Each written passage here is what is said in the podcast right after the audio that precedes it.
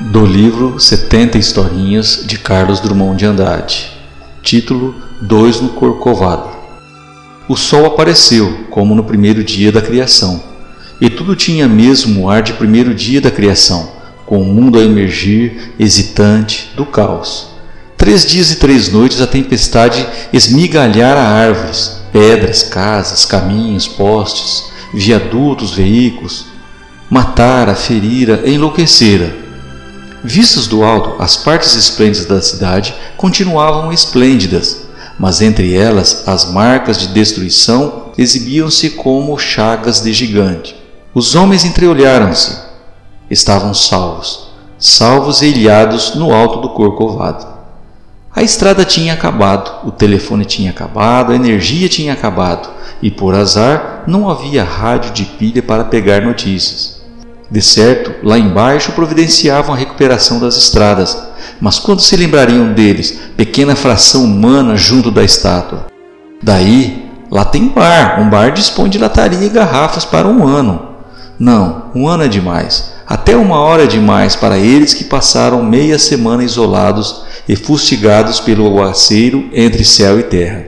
Os mais moços não quiseram esperar, foram abrir caminho a golpes de imprudência Mocidade pode mais o impossível do que o possível, e descer naquelas condições era mesmo coisa de doido. Com certeza chegaram a salvamento, como acontece aos doidos. Os que ficaram sentiram inveja e despeito.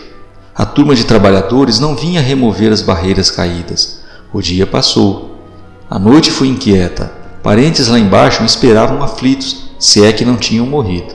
A mais bela paisagem do mundo, dizem os cartazes de turismo, eles também achavam que sim, mas como suportá-la na manhã seguinte se a vista aumentava a angústia pela impossibilidade de alcançar aqueles sítios, pura miragem?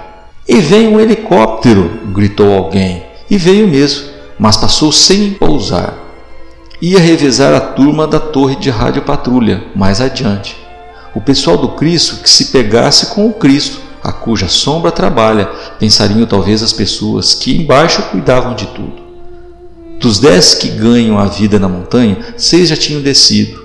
Os quatro restantes, enervados, não tinham mais de que conversar. O sol brilhando, a cidade se refazendo, eles presos ali, prisão sem grade, à espera de serem lembrados. O pico virou ilha, tudo mais era oceano, sem navio. Dois não aguentaram mais. Despediram-se como presidiários antes de tentar fuga. Prometeram levar notícias dos que ficaram, o gerente e o garçom do bar.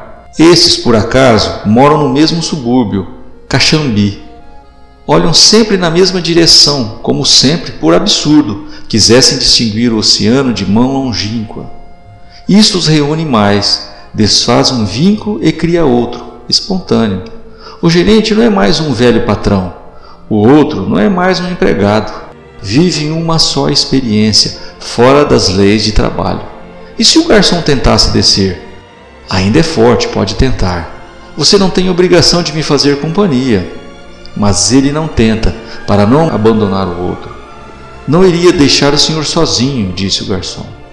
O gerente nunca imaginara ouvir uma coisa dessas. O próprio garçom ficou espantado depois que disse: Era para valer. Amanhã ou depois serão recolhidos, sabemos nós, não eles. Tempo não se mede pelo relógio, mas pelo vácuo de comunicação, pela expectativa sem segurança.